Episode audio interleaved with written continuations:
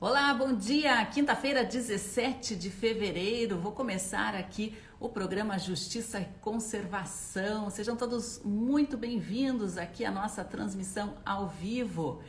Hoje nós vamos ter dois temas principais aqui no nosso programa. Vamos voltar a falar a respeito aí, né, da indenização da Petrobras, esse caso que envolve muita polêmica, né? O governo do estado aí envolvido novamente em uma suspeita de greenwashing na aplicação dessa indenização bilionária. Nós vamos receber aqui hoje, né, o professor Paulo Henrique Marques. Ele vai falar com a gente a respeito, né, das prioridades que o, que o governo deveria aplicar na neste dinheiro. E nós vamos entender um pouquinho né, essa questão envolvendo a restauração, a reconstituição das nossas florestas, com a necessidade de se aplicar né, justamente essa indenização em conservação ambiental, né? Nós vamos receber aqui hoje também uma outra iniciativa. Vamos conhecer o projeto de plantio de 19 mil mudas no último remanescente né, de Mata Atlântica Costeira intacto que nós temos aqui no Brasil. Essa ação é uma parceria inédita entre a marca de roupas Farm, a empresa Renature e a ONG SPVS e visa também implementar né, um modelo de produção agroflorestal que privilegie patrimônios naturais e culturais da grande reserva Mata Atlântica. Vamos receber aqui hoje Rodrigo Condé, que é consultor, engenheiro florestal, já atua né, com planejamento, implantação de sistemas agroflorestais de espécies frutíferas nativas em diversos estados. E vamos receber também a Natasha Choinski, representante da SPVS. Esse assunto aqui do plantio 19 mil mudas é um assunto aqui do nosso segundo bloco.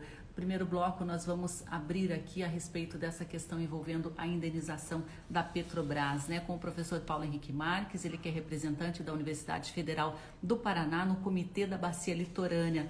É, vamos, ser, vamos comentar aqui com o professor né, essas decisões apressadas do governo do Paraná para gastar o dinheiro da indenização que vem justamente de uma compensação ambiental pelo derramamento de uma grande quantidade de óleo no Rio Iguaçu.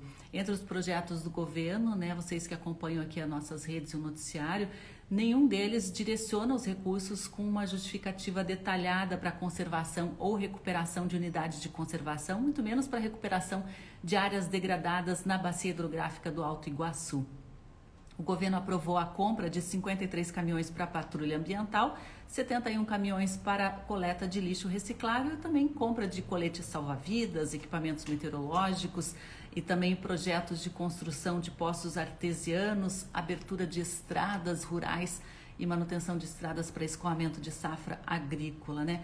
Mas quais são realmente as reais necessidades, as urgências aqui do estado do Paraná? Nós temos vivido uma crise hídrica gravíssima, né? Em diversas cidades vimos as nossas barragens de abastecimento de água secarem nos últimos anos.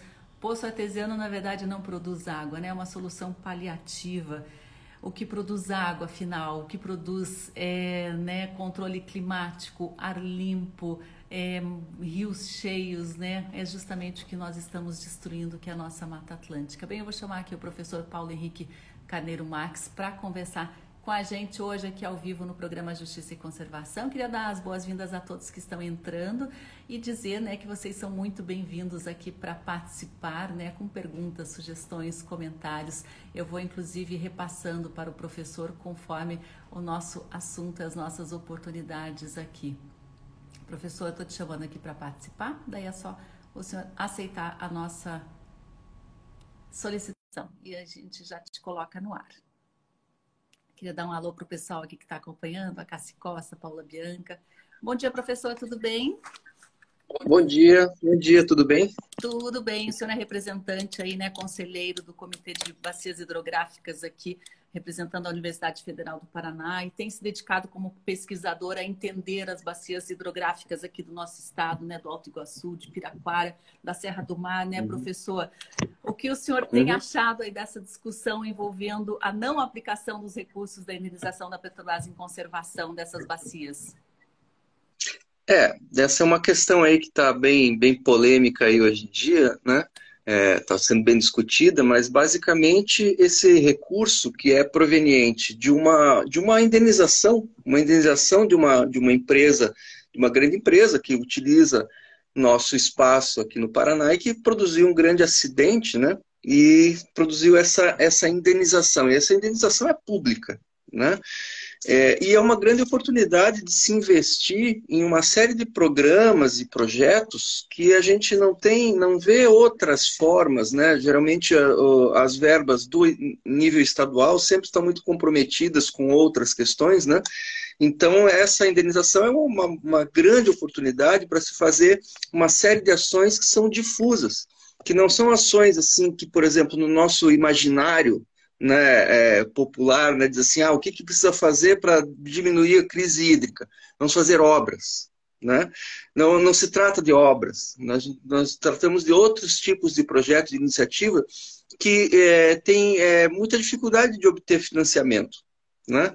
Então, estou falando aqui de grandes programas de recuperação, de revitalização de nascentes, de trabalhar com produtores rurais, para que os produtores possam se transformar também em produtores de água. Né? Tudo isso depende de uma série de projetos que você não encontra outras fontes de recurso. Né?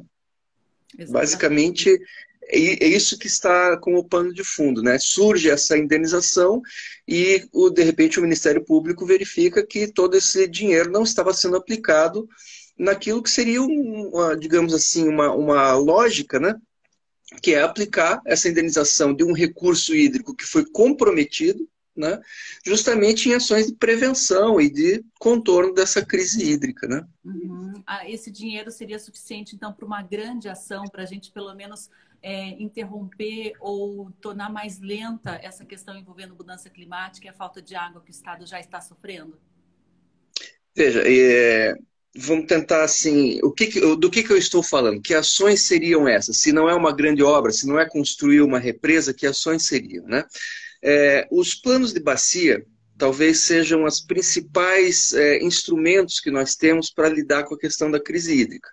Porque os planos de bacia, eles gerenciados por um comitê de bacia, que é representativo, né?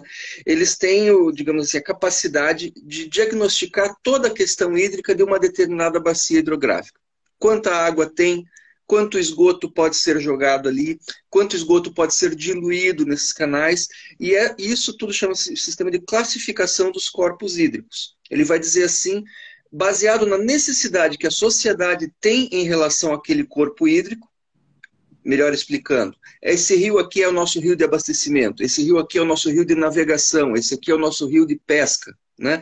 Esta função é atribuída e o corpo hídrico, então, tem que manter um padrão de qualidade para aquela função.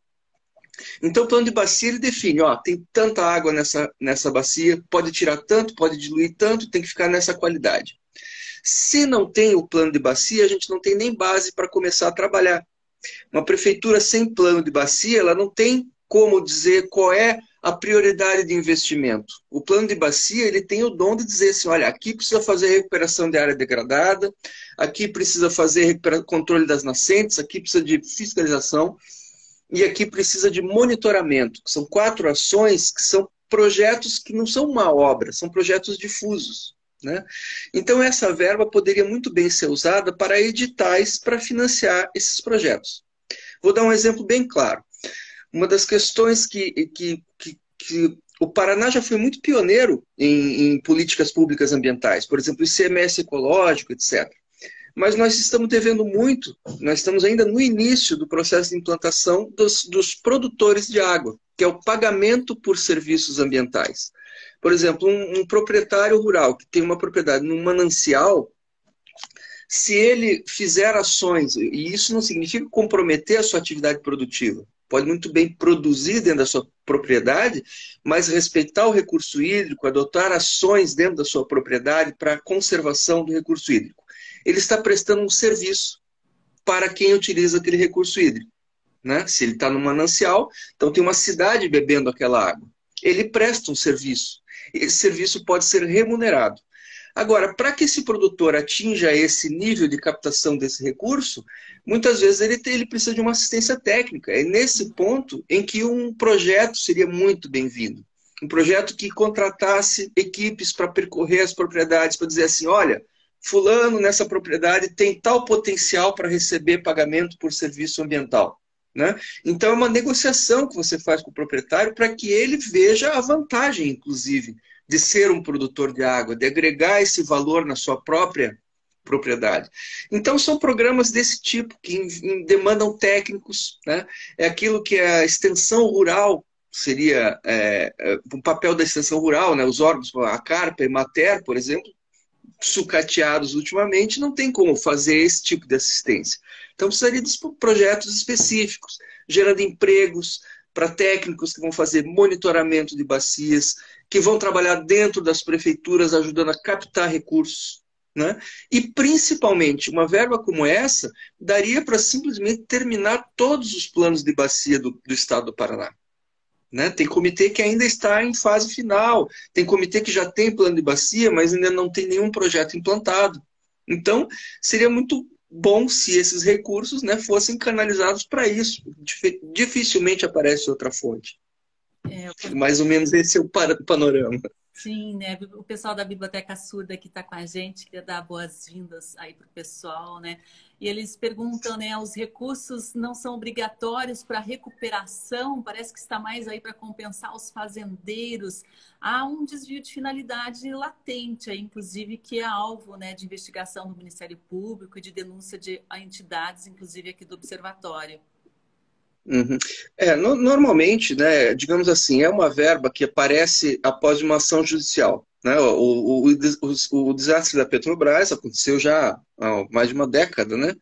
E durante esse tempo todo, na, na justiça, o tempo da justiça, né, do processo, até que um belo dia surge essa verba. Essa verba, então, aparece dentro do orçamento do Estado, e normalmente no orçamento do Estado, ainda mais num ano eleitoral, as verbas acabam sendo comprometidas para outras finalidades que são muito mais ligadas aos acertos entre políticos, né, em época eleitoral, entre prefeitura e Estado, etc. Então é normal, para aparecer uma verba que não estava prevista, essa verba foi loteada. Né? Mas o Ministério Público, é, há tempo, né, conseguiu é, digamos assim, identificar esse desvio de finalidade. Não é um processo que entrou, digamos assim, não há, até o momento não sei de corrupção ou crime específico sobre isso, mas que de fato o recurso estava sendo loteado fora da sua finalidade. Né? O Ministério Público entrou com uma, com uma ação, interrompeu isso, deve estar em discussão ainda, né? Eu não tenho, não estou atualizado sobre o processo. Ao mesmo tempo, a gente teve uma recomendação do Tribunal de Contas do Estado, em cima de uma auditoria que foi feita sobre a questão da crise hídrica para se apurar quem são as responsabilidades, né? Claro, o Estado não é responsável por ter chovido menos, né? Mas a gestão das bacias hidrográficas é uma responsabilidade do Estado. Então o Tribunal de Contas fez uma auditoria o ano passado, acho que em julho, e em dezembro sai, saem as recomendações dessa auditoria. E dentre as recomendações estão justamente esses programas esse tipo de programa que eu falei, como por exemplo, terminar os planos de bacia, fazer o enquadramento dos cursos d'água, implantar projetos de monitoramento, implantar projetos de recuperação de áreas degradadas em mananciais, implantar projetos de pagamento por serviço ambiental, implantar projetos de pagamento pelo uso da água, que é um outro instrumento da nossa, da nossa política pública, né? Então, todos esses instrumentos, eles ficam aguardando verbas. Então, o Tribunal de Contas entrou em cima, o Ministério Público entrou em cima e provavelmente nós vamos ter alguma, algum tipo de movimentação nesse sentido. Né? Importante garantir que esses recursos que vieram de uma compensação ambiental sejam utilizados na prevenção ambiental. A gente passou por dois anos de racionamento na região metropolitana, né? Isso não é brincadeira. É, não é brincadeira. Agora que acabou. E está ficando, parece que a situação está se agravando aí, né? Essa recomendação do Tribunal de Contas do Estado, né? Como que essas medidas uhum. poderiam ser aplicadas na prática? A gente percebe aí que o Ministério Público já conseguiu a suspensão, né, do, do repasse, né, o congelamento aí de, desses gastos do é. governo, até que se seja realmente destinada corretamente essa verba. É, mas é, é, é, é, difícil, professor, pelo que o senhor acompanha dentro do trabalho do Comitê das, das Bacias Hidrográficas, né? É recuperar uma bacia hidrográfica, tornar ela mais eficiente, né? Restaurar essa questão de mata ciliar, de florestas no entorno, uhum. né? Isso é muito complexo, porque para destruir a gente já percebeu que é muito rápido e muito fácil, né? É, Exatamente. O, a grande questão é assim: a gente tem uma esperança muito grande que foi dada pela própria política é, brasileira, a política nacional de recursos hídricos, que é de 1997, veja, que já previa em 97 implantação de planos de bacia, comitês de bacia, etc., em nível municipal, estadual, etc. Toda essa, essa gama de, de, de, de políticas estão dentro desta lei, né, já tem força de lei, mas nós demoramos 20 anos para formar os comitês. E ainda formados os comitês agora, alguns ainda sem plano de bacia, mas alguns já têm. Plano de bacia é o instrumento, digamos assim, a constituição do comitê. Ele diz assim, quanta água tem, para que, que serve, o que, que tem, como fiscaliza. Né? Muito bem, os comitês de bacia também não têm margem para implantar esses projetos, porque eles não são ainda agências de bacia, eles não têm gestão financeira, né? eles são órgãos consultivos. Né? Eles podem definir a política, as prioridades para determinada bacia, eles podem é, aprovar ou desaprovar projetos que estejam previstos, podem atuar no licenciamento, mas os comitês não gerenciam recurso. Para isso, eles teriam que formar agências de bacia, ligadas aos comitês, que é a figura jurídica capaz de lidar com, com recursos públicos, né? É, ou por convênios. Né? Se ele não faz isso, quem tem que gerenciar é o Estado. Então, o, o comitê ele pode muito bem é, gerenciar os editais, ou des, as destinações, ou definir quais as prioridades de atuação. Mas isso tudo também depende de um suporte ao próprio comitê. Os comitês ainda não têm esse, digamos assim, é, essa expertise para lidar com, esse, com projetos. Né? Vai, vai uma longa caminhada. Então, o que a gente espera é que, a partir desse momento em que tem é, digamos assim, judicialmente já está tentando se colocar essa verba à disposição deste tipo de projeto, é preciso também aperfeiçoar os mecanismos para a utilização desses recursos. Uhum. Né? Então tem um desafio bem grande aí e é urgente. É urgente, porque a, a crise hídrica, que, o, o que deu uma trégua foi o, o racionamento né? Mas a crise hídrica está a todo vapor aí, está dentro do que os cientistas estavam prevendo já há mais de uma década. Isto não é novidade. Não está chovendo mais nem menos do que estava previsto, né? Nós já estamos é, colhendo as consequências. O estado até então estava numa situação confortável, né? Porque a região centro-oeste ali estava sendo mais afetada com essa questão da seca e de, de desastres aí com chuvas intensas e, e isoladas, é. né, professor? Mas agora o estado do Paraná também está vivendo isso e, e, intensamente nos últimos dois anos. Só que o senhor falou que não é culpa do Estado, né? Mas a gente vê que é um reflexo uhum. de uma gestão nacional como um todo, né? Porque o que acontece lá na Amazônia tem Sim. reflexo aqui também, né, professor? Veja, tem duas questões aí. Uma delas é ligada à crise climática, mudanças climáticas, né? Tá, já, por exemplo, desde 2016, a Fundação Oswaldo Cruz já fez um estudo sobre o Paraná, né? De, é, fazendo uma previsão, cenários para os próximos 30 anos, né? Aqui no Paraná está bem claro, né? Na região centro-oeste e oeste vão ter, nós vamos ter um aumento grande de temperatura e uma mudança no regime pluviométrico. As estações chuvosas vão ter mais chuvas, mais concentradas. E a tendência é que a estação seca tenha estiagens maiores. Na média anual, a chuva vai aumentar, ou vai ficar em torno mais ou menos do que é, né? mas o que vai mudar é o regime das precipitações. Ou seja, para o ponto de vista do abastecimento, é um grande problema, porque se você tiver toda a chuva concentrada, você tem que armazenar essa chuva para o período seco. Né? E as represas, o que aconteceu aqui na região metropolitana de Curitiba é que pela primeira vez as represas não tiveram capacidade de armazenar toda essa água. Né? Nós passamos um período seco, depois um período chuvoso, e se nesse período chuvoso nós não tivéssemos feito racionamento, nós teríamos desabastecimento na seca. Né? Então, por exemplo, o Paraná passou pela mesma coisa que aconteceu há cinco anos atrás em São Paulo. Só que São Paulo não fez esse racionamento com, a tempo, como o Paraná fez. Né? Eles chegaram no momento em que eles entraram em colapso. E aí eles chegaram com regiões que tiveram que ser abastecidas por carro-pipa. Foi uma calamidade. Haviam regiões de São Paulo que ficavam quase um mês sem água. Né? Aqui o que nós fizemos?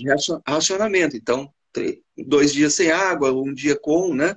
Então foi levando dessa maneira. Mas o quadro aqui foi tão grave quanto o que foi em São Paulo. E ele vai se repetir. Ele vai se repetir. Né? Então, essa é a questão climática. E essa questão climática está tá ligada à questão dos rios voadores, que já está bem assim noticiada, a questão do desmatamento na Amazônia, que são questões assim que, é, digamos assim, de, de longo prazo para se planejar e para se resolver. A médio e curto prazo, o que, que nós podemos fazer? Né?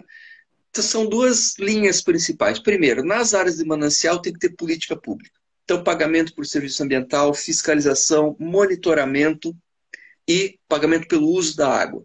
São as quatro políticas lá que os comitês de bacia têm que implantar urgentemente, precisam de assistência técnica para isso e precisam de verba para fazer isso. Por outro lado, também há a responsabilidade social. Nós precisamos aprender a, a, a lidar com a chuva que cai dentro da cidade. Nossa, né? que cai no telhado das casas. Envolvendo né? também Petrópolis, né, professor?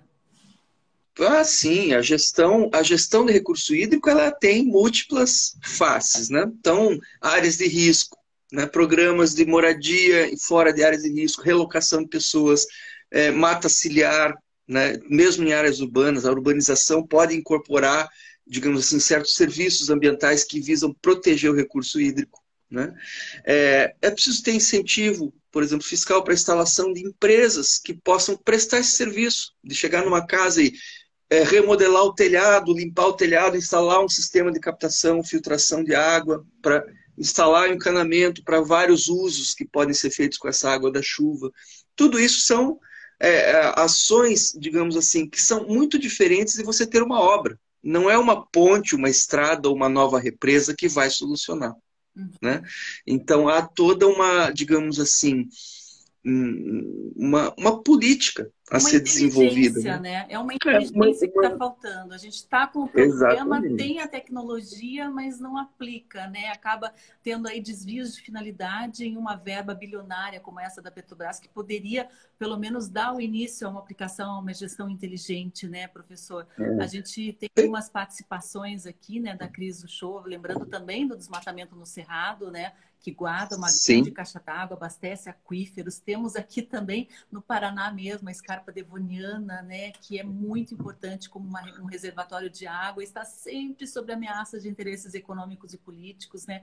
Olha, e sem falar nas tragédias, né, como o Rafael lembra aqui agora que aconteceu com o um acidente na BR 101, né, 32 mil litros de ácido sulfúrico foram despejados no Rio São João, né, em uma região é. delicadíssima aguarda, que guarda né, preciosidades, aí uma fauna, uma flora super, extremamente endêmica, né, ameaçada.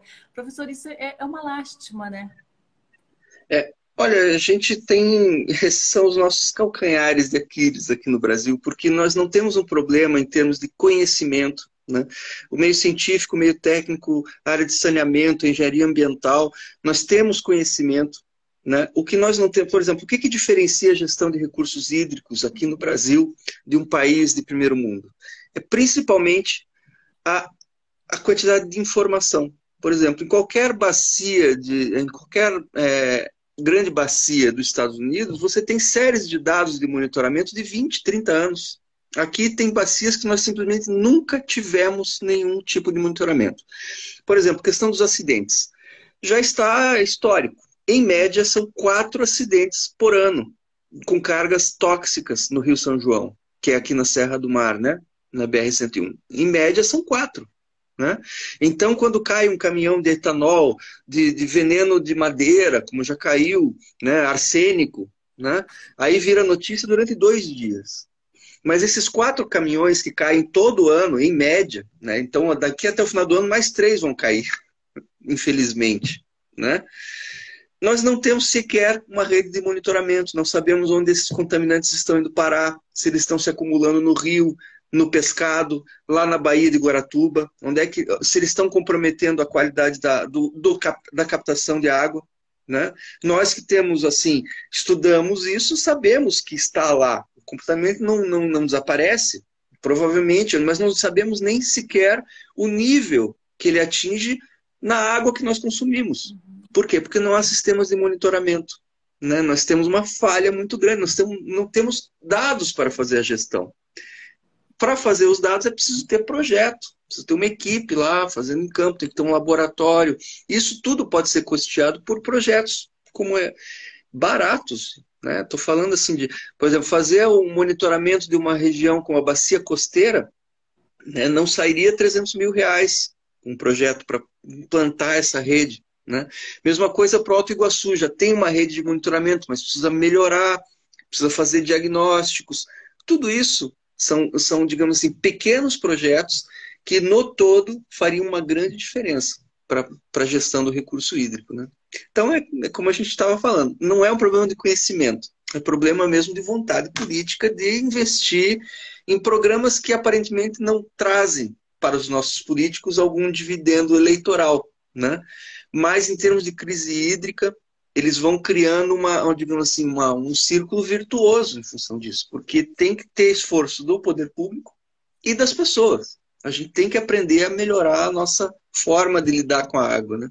É, o Rafael lembra que tem uma captação enorme do Rio São João lá captação da Sanepar em Guaratuba, olha só, ácido sulfúrico, né? SPVS lembra que uhum. precisamos de uma autarquia com robustez e independência para gerar o nosso patrimônio natural. Ignoramos essa necessidade fundamental por falta de vontade, né? Falta de interesse político, né? É muito triste que a gente vê e o caminho que a gente está tomando e às vezes, né? nós que atuamos, os pesquisadores também, nós jornalistas, ficamos aí em uma situação meio até revoltante, né? Porque a gente vê o caminho, é. mas ver os nossos gestores indo do lado oposto é muito desesperador, né, professor? É uma diferença de prioridade que a gente vê assim nas gestões públicas, porque é, a questão da, gestão do recurso hídrico, do combate à crise hídrica, faz parte do discurso político. Sim. Né? Os gestores públicos fazem o discurso, mas no momento em que surge uma, uma verba que poderia ser utilizada, ela cai no, no jogo político, né? Cai no jogo político, em ano eleitoral, essas coisas todas aí. E esse é um, digamos assim, esse é o nosso fator limitante como país, né? É, é foi citado, como citado aí, né? O que, que seria o ideal? Tem, tem que ter o órgão de controle independente. Né? E ele não significa um órgão a mais para ficar criando multas ou emperrando o licenciamento ambiental, como é no discurso político, a gente vê muitas vezes. Né? O político gosta de xingar ambientalista como se eles fossem a causa do problema. o ambientalista, quando está reclamando, ele não é a causa, ele já é uma consequência do problema. Né?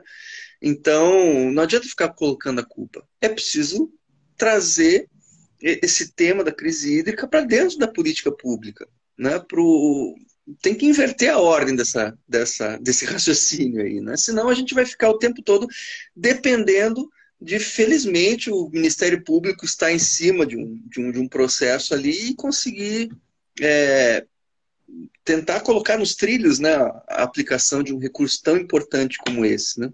É.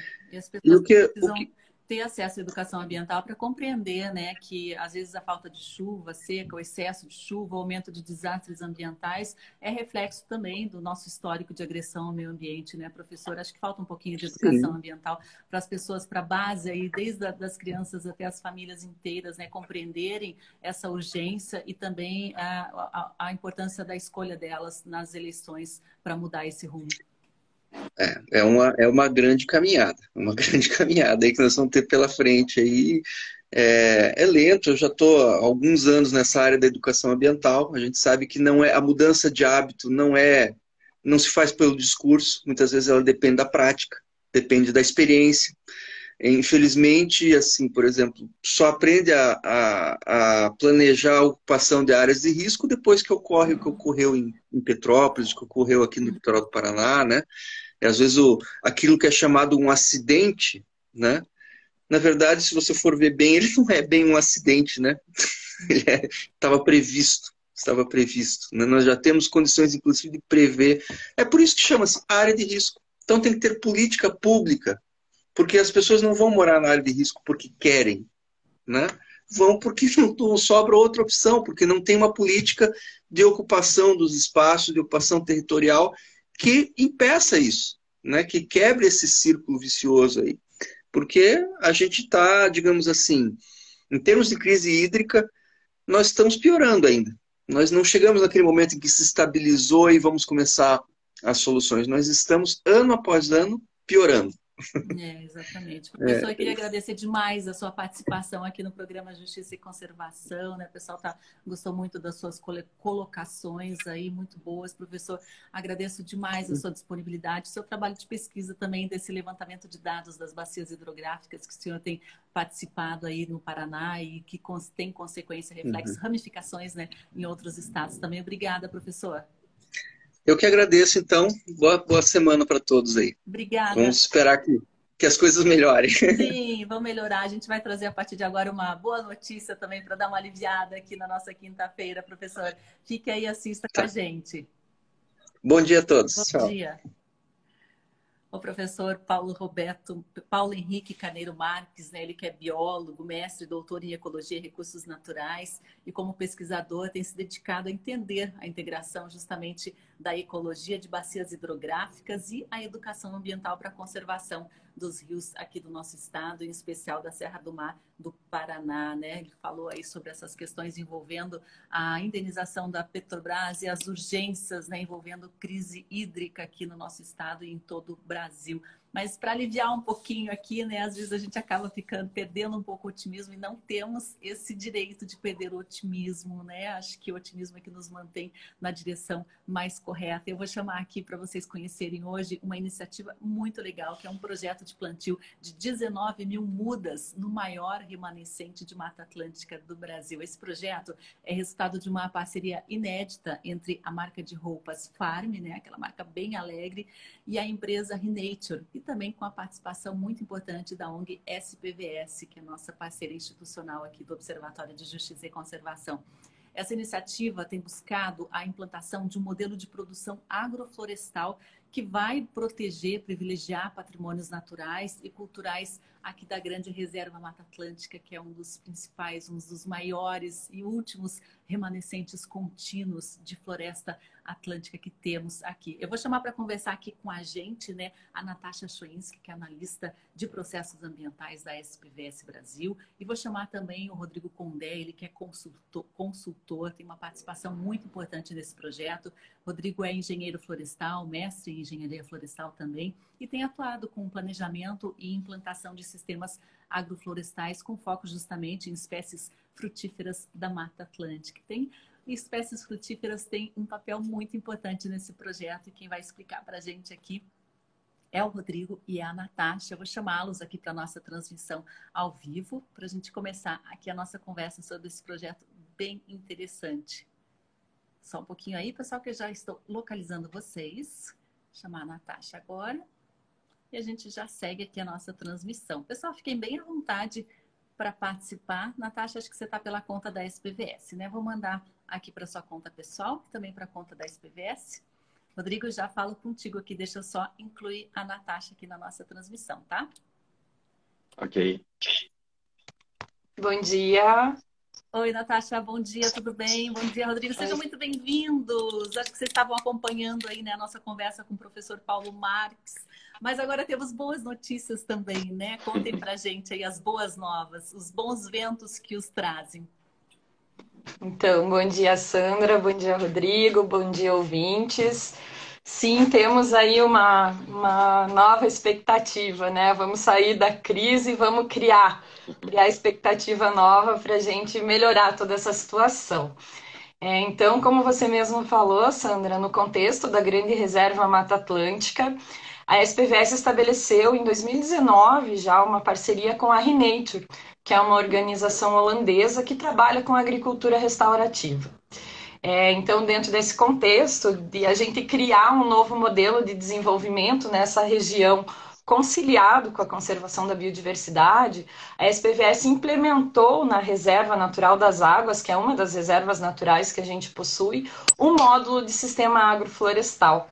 É, depois até o Rodrigo vai explicar melhor sobre sistemas agroflorestais, mas é um modelo de agricultura conciliado à conservação da biodiversidade. E que a gente tem perspectiva de gerar renda com isso para garantir né, de, é, uma parte da sustentabilidade financeira das próprias reservas da SPVS, mas também gerar um modelo, ser um exemplo ali para a região, para que os proprietários e comunitários locais que possuem áreas ali também gerem renda. Então, nessa, nesse intuito, a Farm, que tem um grande projeto dentro da instituição, que é plantar mil árvores por dia em todos os biomas brasileiros, eles entraram em contato com a Renature e receberam toda essa experiência da SPVS e resolveram investir, então, é, um recurso para que a gente amplie esse projeto. Então, agora a SPVS ela sai de suas reservas e está em busca de mais 2,5 hectares, que é a nossa meta, para que a gente possa estabelecer sistemas agroflorestais e aí plantar essas 19 mil mudas, né, que não são somente mudas de espécies arbóreas, são mudas de espécies arbustivas que fazem parte do sistema agroflorestais, assim como mudas da agricultura convencional. Tá? E o nosso foco, então, vai ser estabelecer aí um modelo de sistema agroflorestal que concilie, concilie a produção de espécies frutíferas da Mata Atlântica, para que com isso a gente consiga aí gerar, né, agregar todo o conhecimento cultural dessa região com a conservação da biodiversidade. Ai, que bacana. E Rodrigo, essa parceria aí juntou a fome com a vontade de comer, né? Ou melhor, a vontade de plantar a Farm, SBS, Renature. Queria saber do teu papel estratégico nesse projeto de plantio de 19 mil árvores. É, bom dia, Sandra. Bom dia, Natasha. Bom dia a todos os, os ouvintes. Bom, é, é sempre um prazer poder falar sobre os sistemas agroflorestais, né? Eu venho me dedicando ao, ao estudo e trabalho com esses sistemas há quase 10 anos já. Então, não é nenhuma. Assim, sempre que a gente vai falar de sistemas agroflorestais, eu gosto de falar que não é nenhuma novidade. Na verdade, a gente está é, é, olhando para como os povos originários, os indígenas, os quilombolas, é, né, os caiçaras, é, cultivam a, a, terra, né? Então a gente na verdade está fazendo um olhar para o passado e está e, e, e tá olhando e está é, tentando enxergar o futuro como uma agricultura pode ser regenerativa, como ela pode conciliar é, com a conservação ambiental, né? Então, só alinhando né, para todo mundo que está ouvindo, os sistemas agroflorestais, na verdade, eles são a conciliação entre é, é, um sistema de, de, de, cultivo agrícola e as espécies arbóreas, né? E como a Natasha falou também, a gente entra com outras espécies arbustivas, né? Então, cada planta tem uma função ali dentro dos sistemas agroflorestais. Porque assim, Sandra, é, quando a gente é, fala de, de agricultura, é, no Brasil, muitas vezes a agricultura que a gente pratica aqui, né, as monoculturas, o que a gente geralmente vê, ela é uma agricultura importada, né, da, é, principalmente do modelo europeu de se cultivar o solo, né, onde você tem uma, uma menor disponibilidade de luz, menor disponibilidade de água e de recursos. E já que nos ambientes tropicais, a gente tem uma abundância muito grande de todos esses recursos, né? Então, os sistemas agroflorestais, eles otimizam toda essa abundância de, de, de recursos que a gente tem né? num, num sistema produtivo, que a gente costuma falar que a agricultura convencional, ela é, ela é 2D, né? Então, ela só pensa na área, né? Ela cultiva só em um andar a gente diz, né, em um extrato só. Então o cara vai lá faz um campo de soja, ou um campo de trigo, né? É, ou o que quer que seja. Nos sistemas agroflorestais, não, a gente pensa nisso no 3D, né? Então a gente pensa não só na ocupação da área, mas também na ocupação vertical desse sistema, né? Então é, a gente consegue otimizar muito mais todos esses recursos que a gente tem e aliar a sustentabilidade a esses, a esses recursos. E, e esse projeto vem com uma, é, é, uma, uma proposta muito legal, né, que une a iniciativa privada com o terceiro setor, né, tentando buscar é, é, é o desenvolvimento regional do litoral do Paraná. Ai, que bacana. Ó, a... O pessoal está perguntando se tem a ver é, esse projeto com a agricultura sintrópica. É, na verdade, tem. É, agricultura sintrópica, na verdade, ele é um, é um termo que foi cunhado por um, por um, um suíço que se estabeleceu é, aqui no Brasil há mais de 30 anos, que é o Ernest. É, e, e, esse suíço, ele, ele, assim, na verdade, ele, ele desenvolveu uma forma de se fazer sistemas agroflorestais, né, que ele denominou agricultura sintrópica. Então, assim, o que a gente faz, ele incorpora os conceitos do Ernest também, mas não só do Ernest, como de vários outros é, é, agroflorestores que a gente tem aí pelo Brasil, né? Então, é, é, o Ernest é uma, é, uma, é uma pessoa que pensa agrofloresta e a gente tenta enxergar, na verdade, todos o Zé Ferreira, o seu Amantino, a gente consegue enxergar vários é, agroflorestores aí que têm que, que, que, que tem feito é, sistemas é, né, que, que, que, se adaptam a diferentes regiões. Então, sim, o que a gente está fazendo é um tipo de agricultura sintrópica, mas não é só agricultura, a, é, a agricultura sintrópica como o Ernest pensou. É um pouco mais amplo e incorpora conceitos de, de, de diferentes outros estudiosos e é, práticos né, na agrofloresta aí pelo Brasil. Ai, Até, Sandra, é, desculpa, só complementando o que o Rodrigo falou, é, nessa definição do modelo, quando a gente, lá no começo, em 2019, definiu o modelo que a gente iria usar e que o Rodrigo desenhou isso para a gente, é, antes de tudo, a gente fez uma pesquisa de percepção dos próprios comunitários locais ali da região. Então, para estabelecer realmente um modelo, como o Rodrigo falou, a gente leva em consideração vários fatores, e um dos fatores foi também escutar a comunidade tradicional ali da, da região foco do projeto, para que a gente é, inserisse esses elementos no modelo agroflorestal. Ah, Alice Maria está lembrando que lá no Ceará, né, onde tem um restinho de Mata Atlântica, ela lembra que tem um modelo parecido na Fazenda Brum, lá em Jaguaribe, no Ceará. Obrigada, Alice, pela participação. Clóvis Borges, aqui que está à frente da SPVS, pergunta né, se podemos fazer com que os sistemas agroflorestais sejam uma alternativa econômica com valor agregado comparado com o uso convencional no nosso litoral. É, eu, é, eu acho assim, Sandra, é, sem dúvida é, eu acho que os sistemas agroflorestais eles têm muito a, a, a contribuir para esse, esse desenvolvimento econômico do litoral, principalmente porque a gente foge da lógica da monocultura, que há muito tempo né, tem, tem substituído floresta por monocultura lá no litoral, seja a banana, seja o palmito, seja o búfalo, né, entre outras atividades que são, são desenvolvidas lá. Quando a gente pensa em sistema agroflorestal, em primeiro lugar, a gente está tá pensando é, na segurança alimentar e na soberania alimentar das famílias que, que trabalham com esses sistemas, né? É, e, e, porque a gente faz uma, uma produção de múltiplos produtos em uma mesma área. Então, primeiro a gente quer saber se essa família está se alimentando bem, né? Então, isso é o primeiro passo, porque aí a gente já acaba com a fome, com a miséria, que muitas vezes é, ela, ela é, ocorre mesmo dentro de famílias agricultoras. Porque às vezes o preço do palmito despenca, ou chega um novo grande player lá na região e, e, e, começa a vender o palmito pela metade do preço do que ele era praticado antigamente. Então, um produtor que trabalha com monocultura, ele está muito é, suscetível a essas variações do mercado. Quando a gente trabalha com sistemas agroflorestais, a gente se preocupa com essa multiplicidade de produtos, né?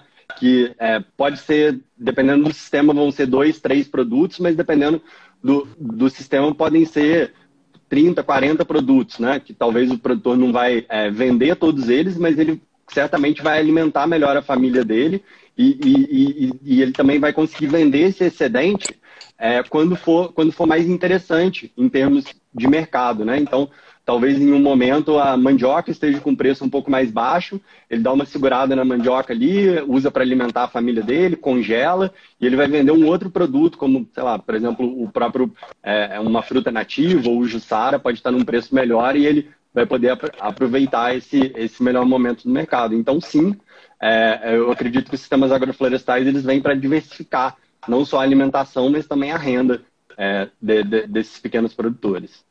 E também, Sandra, o formato de enxergar as espécies, né? Porque, por exemplo, o Rodrigo citou o palmito jussaro é, para vender o palmito jussara, a gente precisa hoje extrair a palmeira, né? Então, isso é uma, um, uma crise dentro da conservação, porque é, você faz o corte seletivo e você acaba é, quebrando os processos ecológicos de uma floresta fazendo corte seletivo. Então, é, nesse formato agroflorestal, a gente também enxerga é, o, o diferencial das espécies. Então, eu posso, por exemplo, ao invés de usar realmente o palmito, extrair o açaí da Jussara. Né? E hoje a gente já tem um mercado estabelecido é, para o Jussaí. Então, a forma de você enxergar as espécies e fazer essa conciliação realmente entre produção e conservação, a gente consegue estabelecer via implantação de sistemas agroflorestais. Então, é, muda a maneira de você enxergar a agricultura mesmo, né? E isso é fundamental para que a gente consiga fazer essa conciliação e tornar é, sustentável o modelo de produção. Porque se a gente continua enxergando a agricultura do formato que ela é, a gente nunca vai ter essa mudança de percepção que é o que realmente a gente precisa. A gente precisa de pessoas que enxerguem mais longe, né? A gente precisa desse, desse novo olhar, um novo, um novo enxergar sobre as espécies. E acredito que os sistemas agroflorestais trazem muito isso. Então não vai ser um simples plantio de milhares de árvores. Vocês vão fazer essa capacitação também do, das pessoas envolvidas nesse sistema agroflorestal isso, isso mesmo. É, o processo ele envolve é, desde a expansão do que hoje a gente já tem, né? Como a capacitação. Então, quando o, o, o Rodrigo estiver assim no, já na fase, a gente está na fase de busca e seleção de áreas nesse momento.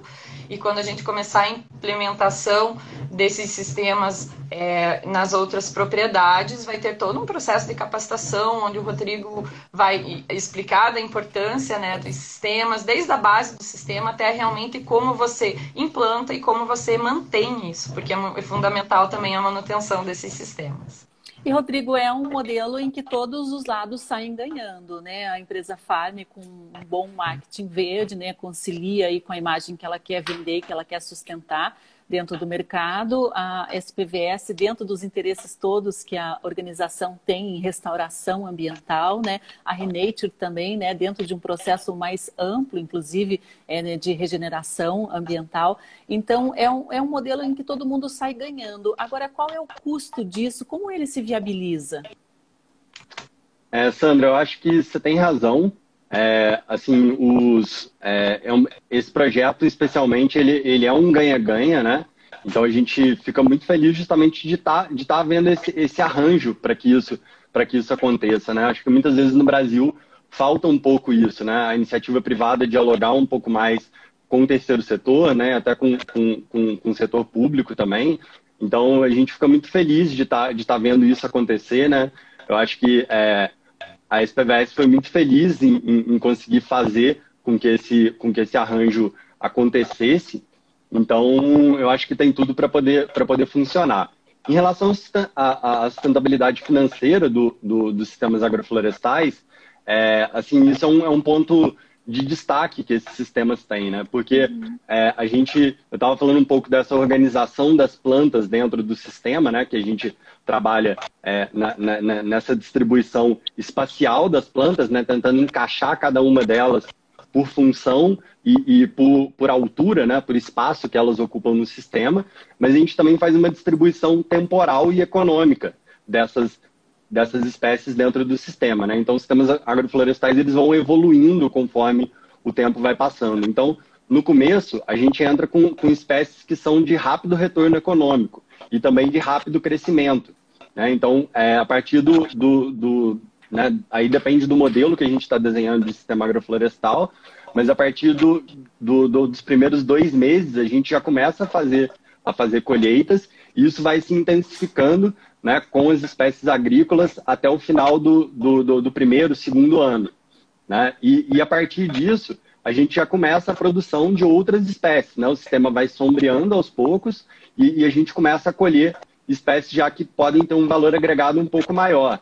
Até a gente chegar lá para o sexto, sétimo, décimo ano, dependendo da espécie, em trabalhar com, com, com a colheita das espécies é, é, frutíferas nativas, que é o que a gente está é, é, acreditando que sejam as espécies que vão ter um valor agregado mais alto para o produtor rural. Então a gente está a gente está plantando o sistema agora, já enxergando lá 10 anos na frente para ele trabalhar com, com espécies que a gente acredita que vão ter um valor agregado mais alto. Uhum. É, eu destaco ainda, Sandra, nesse, nesse quesito, a importância das parcerias, né? Não só como a nossa parceria com a Renate e a Farm para a implantação, né, implementação desses sistemas, mas também a, as parcerias que a gente precisa formar para o escoamento dessa produção. É, a gente já está é, pensando nisso também, pensando no futuro, e a gente tem estabelecido já uma, uma parceria muito forte com a Prefeitura de Antonina, que tem muito interesse nesse tema, e também com a Aspram, que é a Associação dos Produtores Rurais de Antonina.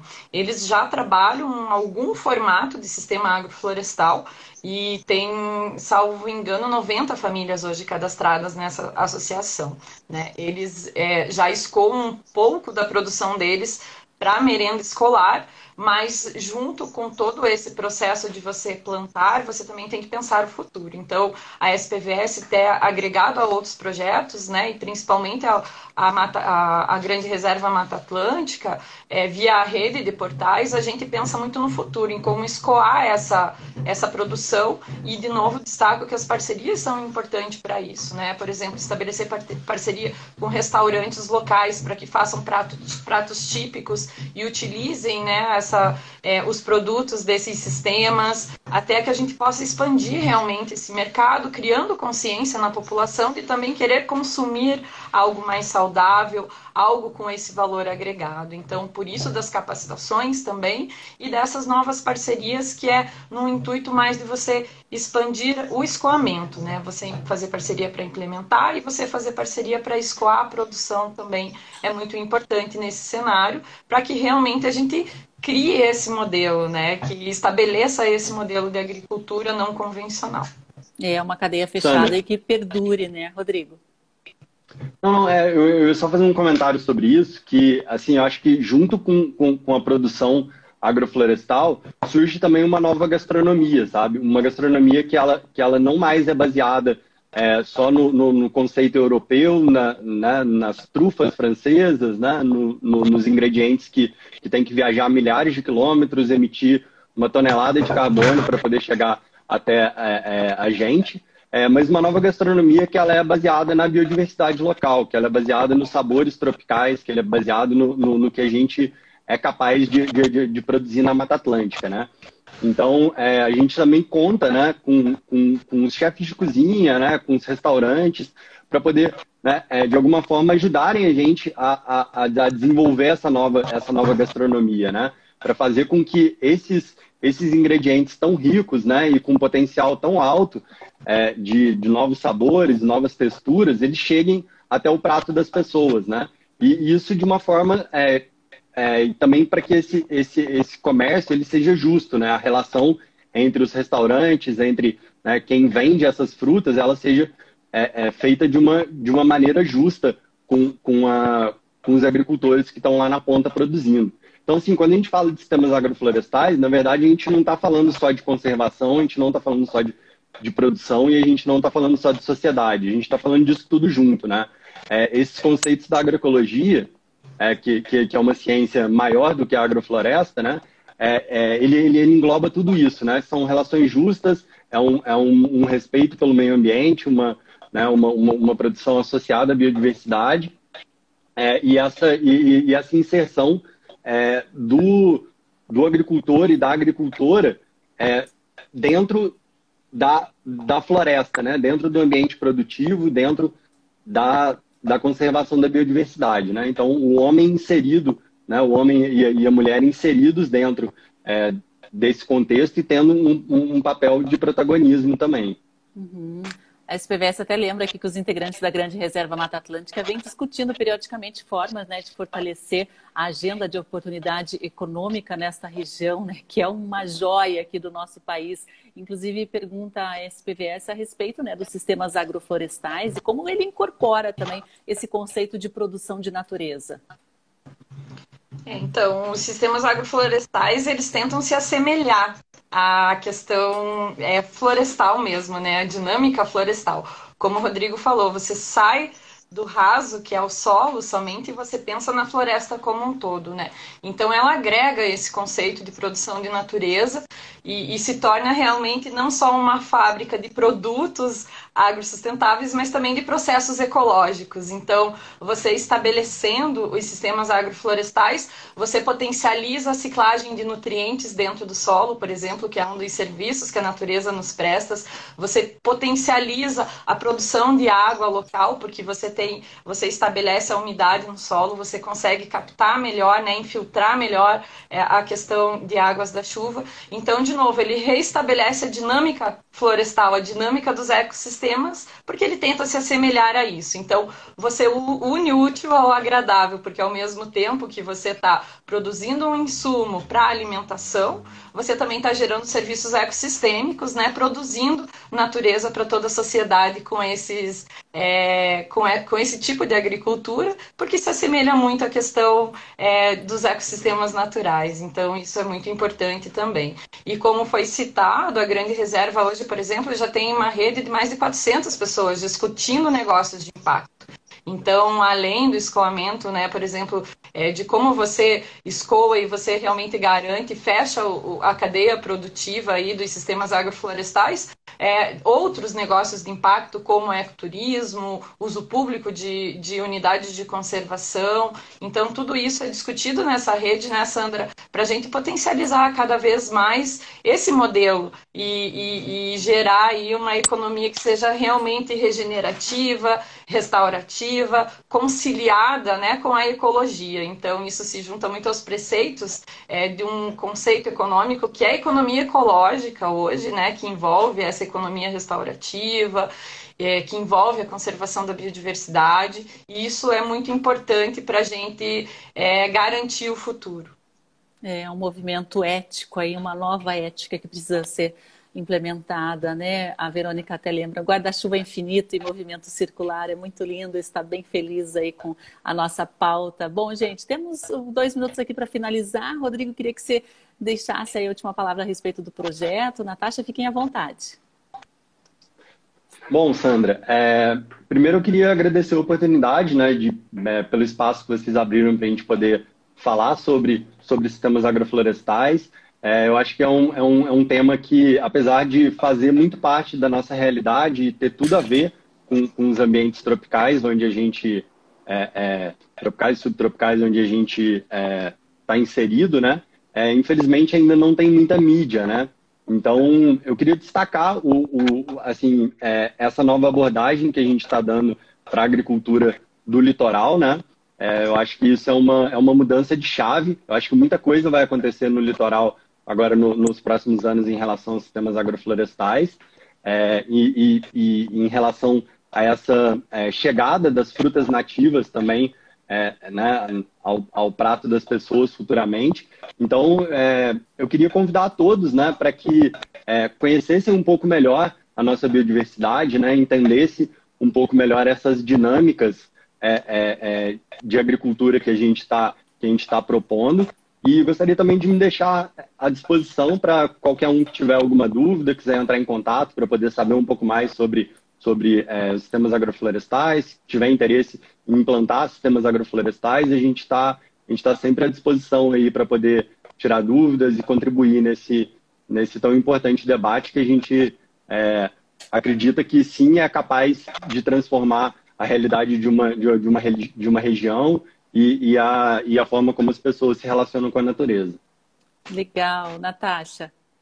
É isso aí, Sandra. É, a gente fica muito feliz né, por esse espaço sempre, por poder divulgar as iniciativas que a SPVS desenvolve, como o Rodrigo falou, né, potencializar essa realmente essa mudança de, de percepção entre as, entre as pessoas, né, e estamos à disposição de vocês para dúvidas e para qualquer outro esclarecimento. E, de novo, agradeço a você, aos ouvintes, por nos dar esse espaço que é tão importante, realmente, um espaço de comunicação tão importante. É, tem uma pergunta aqui da Alice, ela está perguntando como que se concilia gado e flora, né? Você acha eu acho que eu passo o contato dela para vocês para responder, que acho que estamos chegando ao fim aqui do nosso programa, para não extrapolar o nosso tempo ali na Rádio Cultura. Vou encaminhar a tua pergunta para eles, tá, Alice? Depois eles te respondem. Obrigada, Rodrigo. Obrigada, Natasha. Um ótimo dia para vocês e parabéns pelo projeto. A gente mantém o contato. Qualquer novidade é só chamar a gente aqui do Observatório. Com certeza, Sandra. Obrigada. Obrigado. Até, Até mais, todos. pessoal. Um ótimo dia. Até logo. Tchau. Até.